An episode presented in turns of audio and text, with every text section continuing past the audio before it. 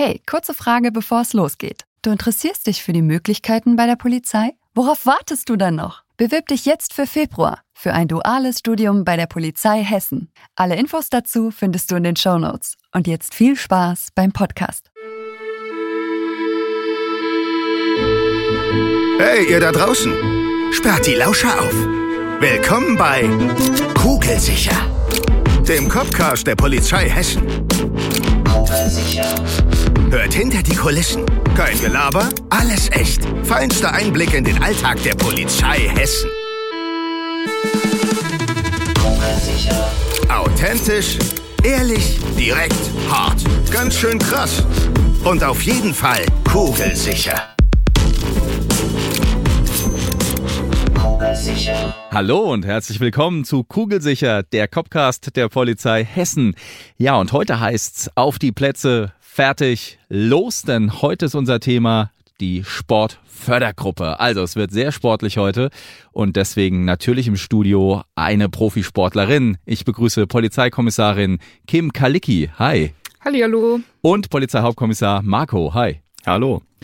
Du bist auch sportlich, das weiß ich, aber äh, ich hab, man merkt schon am, am Nachnamen. Normalerweise sprechen wir uns ja immer nur mit Vornamen an, aber natürlich bei einer prominenten Person darf ich jetzt ausnahmsweise auch mal den Vollnamen sagen.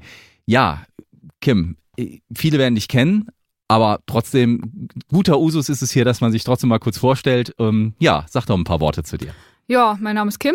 Äh, ich bin 24 Jahre alt und bin seit September 2015 in der Sportfördergruppe der Hessischen Polizei. Ich bin unter anderem Bobfahrerin und ja, mache das seitdem auch sehr erfolgreich. Unter anderem heißt, was ist noch deine Disziplin?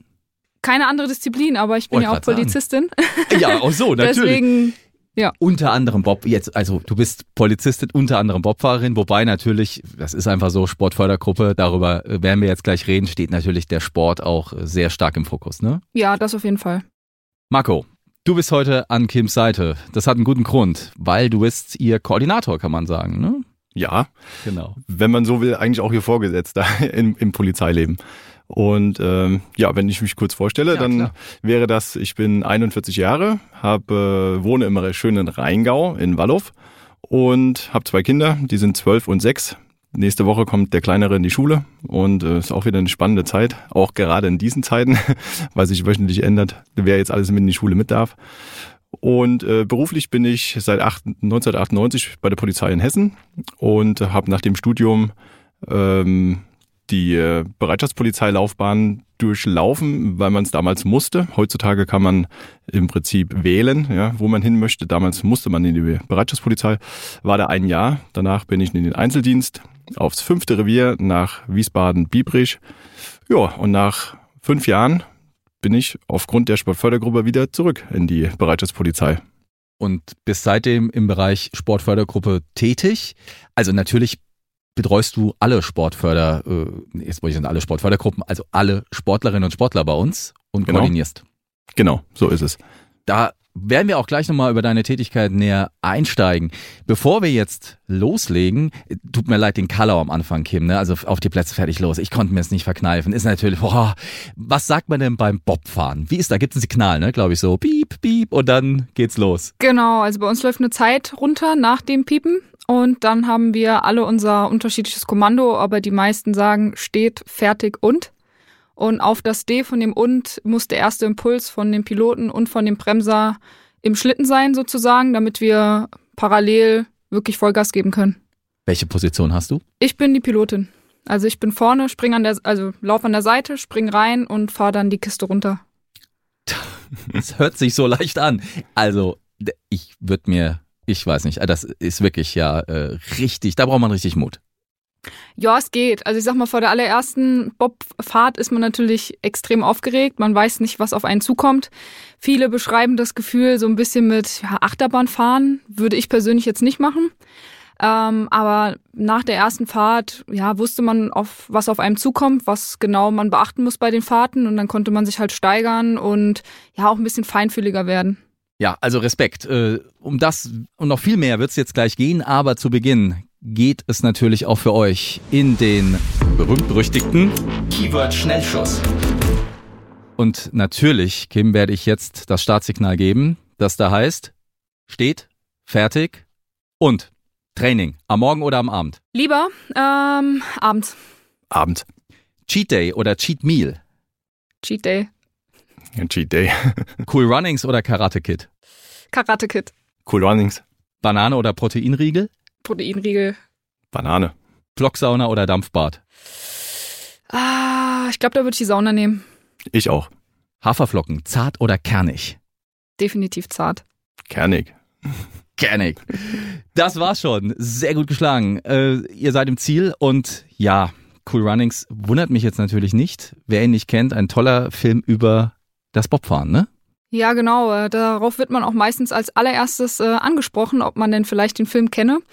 Ähm, Und du kennst ihn nicht? Ich doch, ich muss zugeben, ich habe mir den letztes Jahr dann das erste Mal auch angesehen. Äh, vorher, bin ich ehrlich, bin ich da irgendwie noch nicht so zugekommen. Sehr gut. Äh, jetzt muss ich trotzdem, bevor wir jetzt über die Sportfördergruppe und das Fachliche und alles reden, einfach mal fragen, Kim, wie kommt man als junge Frau zum Bobfahren? Das ist jetzt eine Sportart, die, ja, ich würde mal sagen, eher außergewöhnlich ist. Vor allem, wenn man hier in den Breitengraden bei uns aufwächst. Ja, wie kam es denn dazu? Ähm, ja, ich denke mal so wie ungefähr 95 Prozent unserer Bobfahrer. Ich hatte vorher Leichtathletik gemacht und äh, mein damaliger Leichtathletiktrainer kannte ein paar Trainer aus Winterberg und es ist halt einfach eine Bob-Hochburg. Und er meinte dann irgendwann, da war ich glaube ich 15, meinte er zu mir, ach Kim hier, wie schaut's denn aus? Hast du Bock dir mal Bobfahren anzuschauen? Und ja, das war auch meine Reaktion, hä, wie? Bobfahren? Wiesbaden? Hessen? Wie, wie soll das funktionieren? Hab mir das aber dann mal angeschaut. Also wir sind dann ähm, nach Winterberg gefahren. Da war dann der damalige Landestrainer dabei beim, beim allerersten Mal. Und da war auch nur angepeilt, dass ich Anschieberin werde. Ja, und beim zweiten Training in Winterberg war dann unser jetziger Bundestrainer dabei und meinte, ja, Kim hier, du bist noch so jung, wie schaut's denn aus? Hätte vielleicht Lust, in die Pilotenausbildung zu, zu gehen. Und ja, man soll ja irgendwie alles mal im Leben probieren. Also habe ich gesagt, ja, das kriegen, kriegen wir hin. Ich hätte da Lust drauf. Und ja, so hat das, hat das alles seinen Lauf genommen. Und dann bin ich beim, beim Bobfahren so ein bisschen hängen geblieben. Pilotenausbildung, total spannend. Es hört sich jetzt für mich so an, als ob man da wirklich was noch richtig steuern kann, aber jetzt für den Laien geht's doch da eigentlich geradeaus und runter. Das ist richtig. Allerdings würde ich sagen, auf den meisten Bahnen würde man vielleicht bis Kurve 3 kommen und, Und dann, dann hätte das ein Ende. los. Ähm, also wir müssen da eine, eine richtige Pilotenausbildung. Das dauert bei den meisten auch zwischen, ich sag mal, zwei und vier Jahren, bis man das auch ordentlich drauf hat. Ähm, wir haben ja das Glück, dass wir in Deutschland ja bis vor kurzem drei Bahnen hatten und wir dann halt so Landesverbandslehrgänge haben, dass wir von Woche zu Woche an die verschiedenen Bobbahnen in Deutschland gefahren sind und da dann einzeln auf den Bahnen immer das Bobfahren gelernt haben. Und ja, so kam das eine zum anderen und irgendwann startet man dann halt bei den Wettkämpfen, Europacup, Weltcup und so lief das bei mir im Endeffekt auch. Toll. Also sehr faszinierend. Marco, wie war der Kontakt? Wie kamt ihr zusammen? Und Kim, wie bist du dann am Ende zur Sportfördergruppe bei der Polizei Hessen gelandet? Da müsste die Kim nochmal anfangen. Ähm, ja, also ich hatte ganz normal meinen Einstellungstest bei der Polizei gemacht, nachdem ich meine Schule beendet hatte. Und hatte dann auch von Anfang an ja schon in der Bewerbung mitgeteilt, dass ich da gerne die Sportfördergruppe wollen würde. Nachdem ich das, das EAV dann auch bestanden hatte und ich im September eingestellt wurde, war ich dann Teil der Sportfördergruppe. Ähm, man muss natürlich über den Verband erstmal, ähm, ja, ich sag mal, ein Schreiben auch aufsetzen lassen, dass man eine Perspektive hat in der, in der Sport, Sportart, die man betreibt und am besten halt auch schon im, in einem höheren Nationalkader sein. Das war bei mir zu dem Fall, äh, zu dem Zeitpunkt auch schon der Fall. Und ja, dann habe ich im September 15 angefangen und ja, dann ging es eigentlich auch schon mit Marco so gut wie weiter. Naja, das heißt also, die Polizei äh, sucht sich nicht aus, welche Sportler äh, sozusagen geeignet sind, ja, oder die wir für geeignet halten, weil wir kennen die ja auch vorher im Normalfall nicht. Dementsprechend haben wir als Partner den Olympiastützpunkt Hessen und die sitzen in Frankfurt und jede Bewerbung, ja, also jeder, der sich bei der Polizei Hessen bewirbt und die Sportfördergruppe da ähm, ja im Prinzip als Ziel angibt, ähm, wird die Bewerbung automatisch weitergeleitet zu einem sogenannten Laufbahnberater äh, des Olympiastützpunkt Hessen und die Laufbahnberater äh, führen dann wahrscheinlich auch mal ein Gespräch. Ich weiß nicht, ob das jetzt im Fall von der Kim so geschehen ist und ähm, werden aber definitiv Kontakt zu dem äh, Bundesverband aufnehmen der jeweiligen Sportart und fragen ähm, schriftlich im Prinzip anfragen mit einer schriftlichen Antwort auch, äh, welchen Kaderstatus hat die Sportlerin oder der Sportler und ähm, ja, äh, wie ist die Perspektive? Ja, also ist auch wirklich noch was ausbaufähig. Ja. Also es gibt feste Ansprechpartnerinnen, Ansprechpartner für Interessierte, die in Frage kommen. Auf jeden Fall. Und was ist genau die Voraussetzung vom Kader her, weil ihr das jetzt schon zwei, dreimal gesagt habt? Also im Prinzip ein Bundeskader. Ja, also es gibt äh, den Olympiakader. Die wurden jetzt alle mal vor ein paar Jahren neu strukturiert. Früher gab es ja diesen berühmten ABCD-Kader, wobei der D-Kader ein Landeskader war. Jetzt hat man die umbenannt und äh, die heißen jetzt Olympiakader, Perspektivkader und Nachwuchskader 1 und 2. Und äh, in einem von den Kadern sollte man möglichst sein. Ansonsten ist äh, die Sportart noch äh, ein, ein kleines Puzzleteil. Das heißt, wir unterscheiden zwischen einer olympischen Sportart, einer sogenannten World Games Sportart und es muss definitiv eine vom DOSB, vom Deutschen Olympischen Sportbund anerkannte Sportart sein. Ja. Also Kim, in deinem Fall, wenn ich jetzt äh, das Beispiel natürlich mal nehmen darf, war es so, du hast dann diesen Weg gewählt äh, und bist am Ende dann praktisch in, die, in Frage gekommen zur Auswahl. Und wie läuft dann das Verfahren genau, Marco? Also wie entscheidet ihr euch? Weil ihr habt wahrscheinlich mehr Bewerberinnen, Bewerber, als ihr Plätze habt, ne? Ja, also wir in Hessen stellen jedes Jahr immer nur einmal ein. Die normalen Studiengänge stellen ja im Februar und im September ein. Wir stellen als Fördergruppe nur im September ein. Ja, das ist schon mal ein Unterschied, ja, ja. Gut zu wissen. Und äh, wir haben auch nur zehn Plätze. Das heißt äh, zehn Plätze maximal. Dazu kommt noch, wir haben seit 2007 eine Kooperation mit Rheinland-Pfalz. Die dürfen sozusagen nochmal vier Plätze dazu steuern, sodass eine Sportfördergruppe eine Maximalanzahl von 14 hat in Hessen. Ja.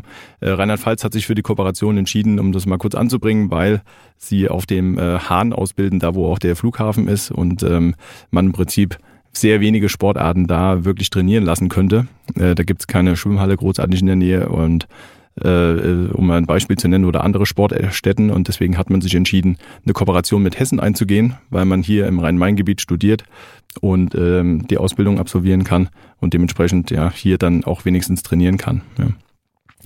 Ja, und der Normalfall wäre, wenn ich jetzt äh, mich bewerbe, ja, dann äh, habe ich eigentlich vorher schon Kontakt zu einem Laufbahnberater, ja, zu einem dieser. Das ist entweder der Bernd Brückmann oder der Frank Grimm aktuell. Das sind die zwei Laufbahnberater beim Olympiastützpunkt. Und wenn ich ähm, die Bewerbung abgesendet habe, ähm, dann sind die zwei auch permanent mit im Boot. Ja? Das heißt, ähm, die zwei haben dann die sportliche Arbeit sozusagen übernommen. Ja, damit wir das nicht als äh, Polizei machen müssen, damit wir nicht Verbände anschreiben müssen, ist das jetzt ein Sportler im Kader, ähm, ist das ein Sportler, der eine Perspektive hat, übernehmen die die Arbeit, ähm, ja, vom Bundesverband ja, äh, kommt die Antwort, okay, Perspektive ist gut, Kaderzugehörigkeit ist auch gegeben, das ist ein potenzieller Sportler oder eine Sportlerin für die Sportfördergruppe der Polizei. Also die Voraussetzungen müssen gegeben sein. Was sind übrigens äh, hier mal, by the way, die häufigsten Sportarten bei uns? Jetzt, also Bobfahren ist wahrscheinlich dann eher auch ein Exot, ne?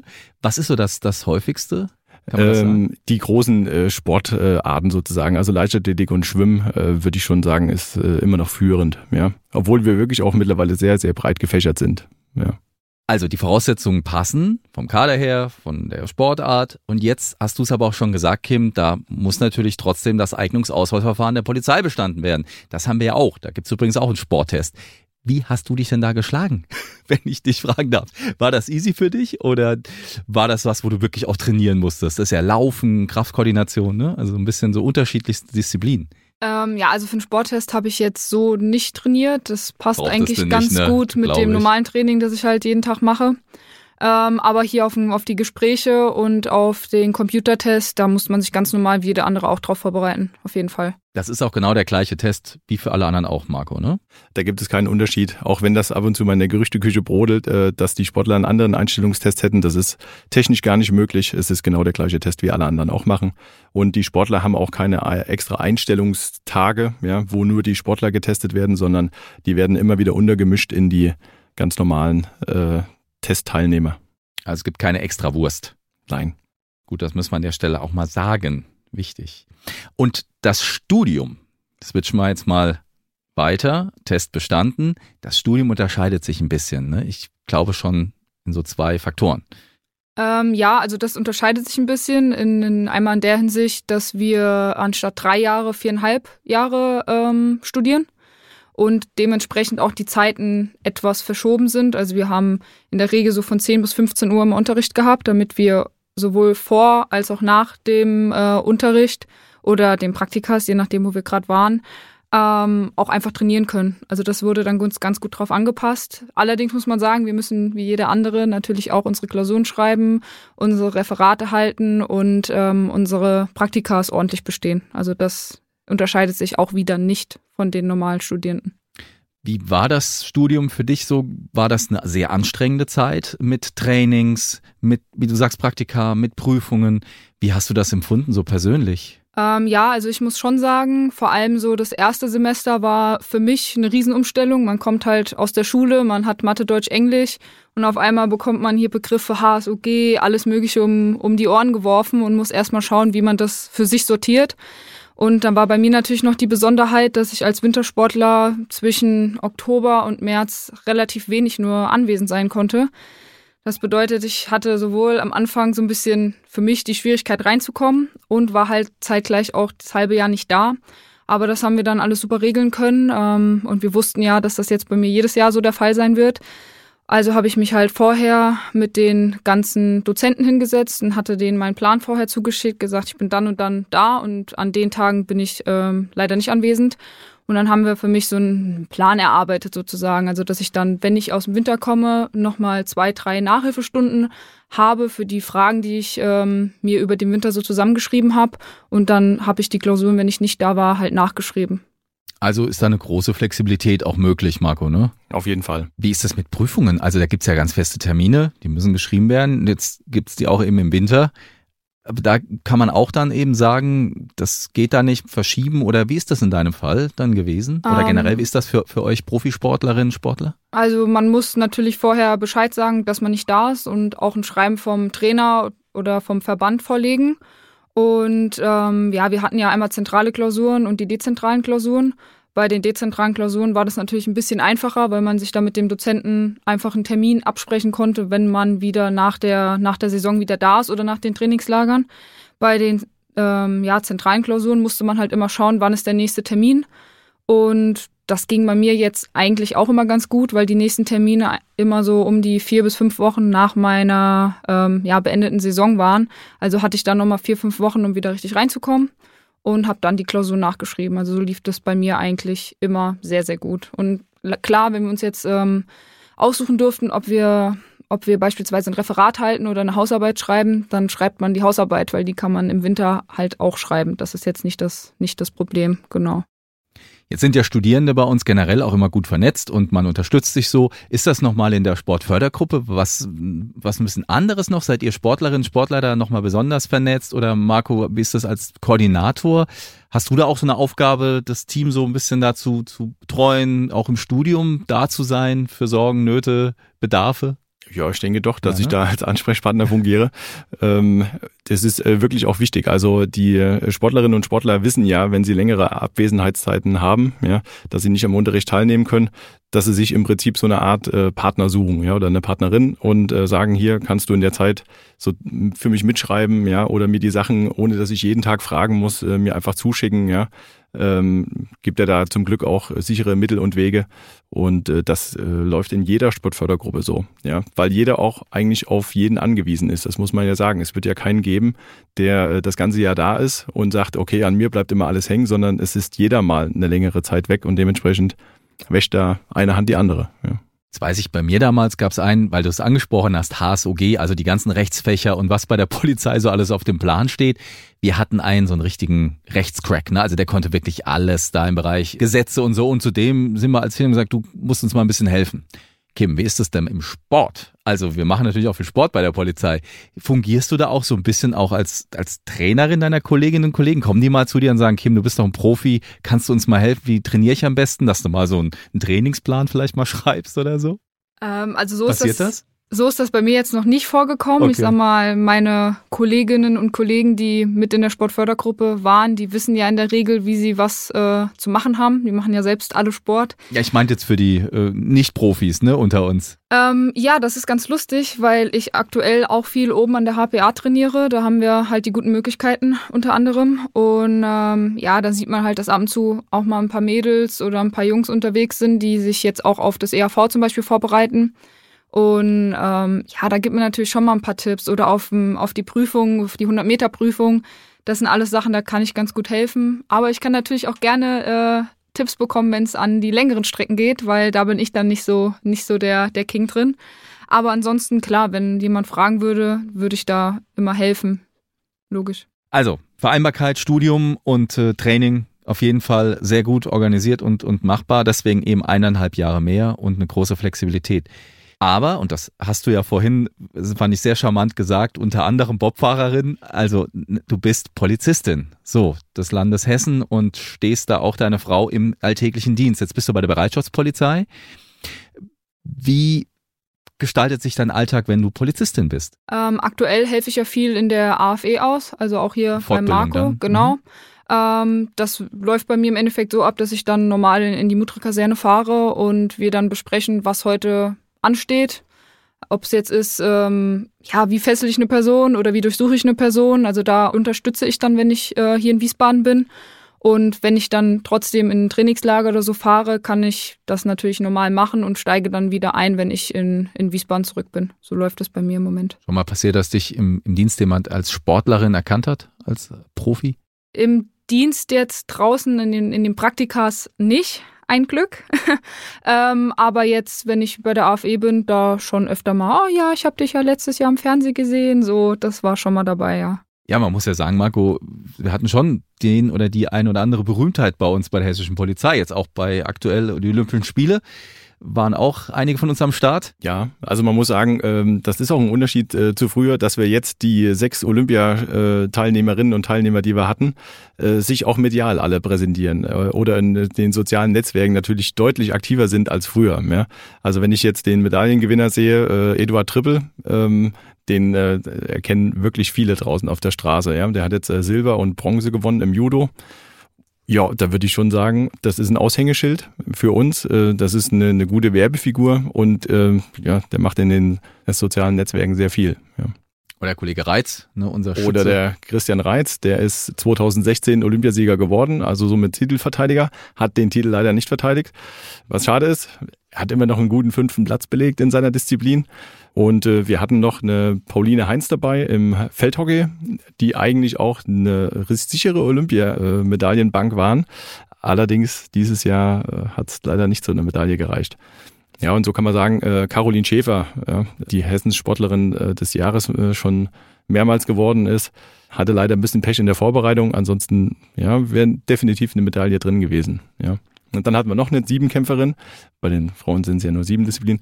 Ähm, reicht aber auch. Das ist die Vanessa Grimm, auch eine Kollegin aus Frankfurt und ähm, auch ganze normale Sportfördergruppenlaufbahn durchlaufen. Und jetzt im Prinzip die, ja, ich darf sagen, Nachwuchshoffnung im Siebenkampf.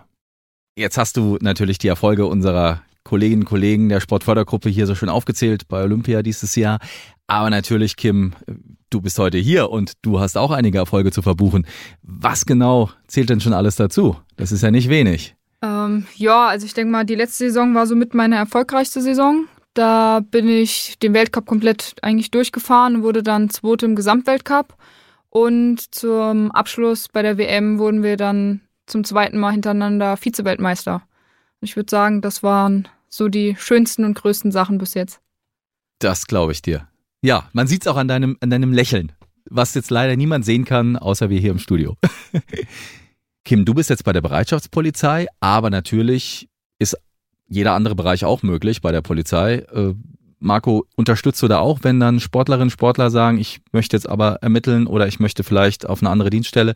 Wie läuft es da mit der Koordination? Ist das auch eine deiner Aufgaben? Das ist eine meiner Hauptaufgaben, mhm. die Personalentwicklung. Ja, das heißt, ähm, sobald die Sportlerin oder der Sportler das Studium beendet, führen wir ja vorher schon die ersten Gespräche. Da steht auch schon ungefähr so ein Vierteljahr vor Beendigung des Studiums fest, ob die Sportlerin oder der Sportler weiter gefördert wird auf einem der sogenannten 20 Poolplätze kommt. Und äh, dann wird natürlich miteinander sich hingesetzt und äh, dann kommen auch manchmal Trainer, Bundestrainer, Landestrainer mit dazu, um dann gemeinsam zu eruieren, macht es denn Sinn ähm, zu arbeiten. Ja, das heißt, äh, die duale Karriere, die eigentlich immer unser Ziel ist, ja, die soll möglichst angestrebt werden.